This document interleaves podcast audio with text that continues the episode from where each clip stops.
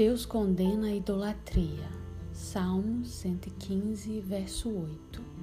Tornem-se semelhantes a eles os que os fazem e quantos neles confiam.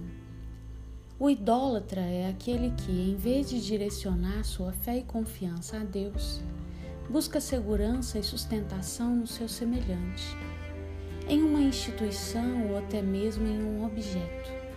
O coração humano é uma fábrica de ídolos, escreveu o reformador, o reformador francês João Calvino. A idolatria é condenada nas Escrituras. Embora claramente proibida, muitos desviando-se da verdade passaram a buscar alívio para o seu vazio existencial e a solução para os seus problemas em falsas divindades ou nos chamados intercessores, pessoas supostamente mais piedosas e detentoras de méritos, que estão mais próximas de Deus e mais dispostas a ajudar, sendo representadas por esculturas.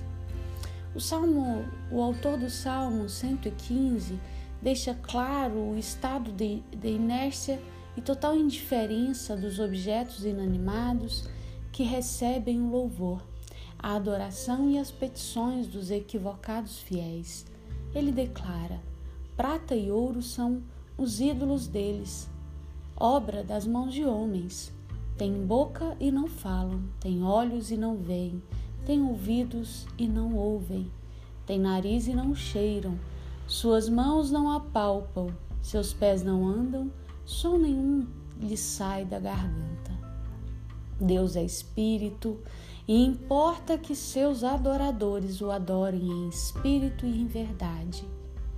Todo relacionamento com Ele é mediado exclusivamente por meio de Cristo Jesus.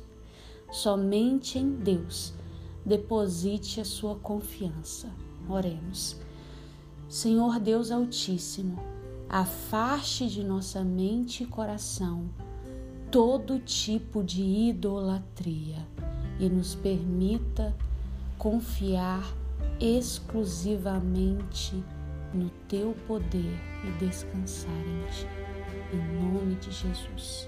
Amém.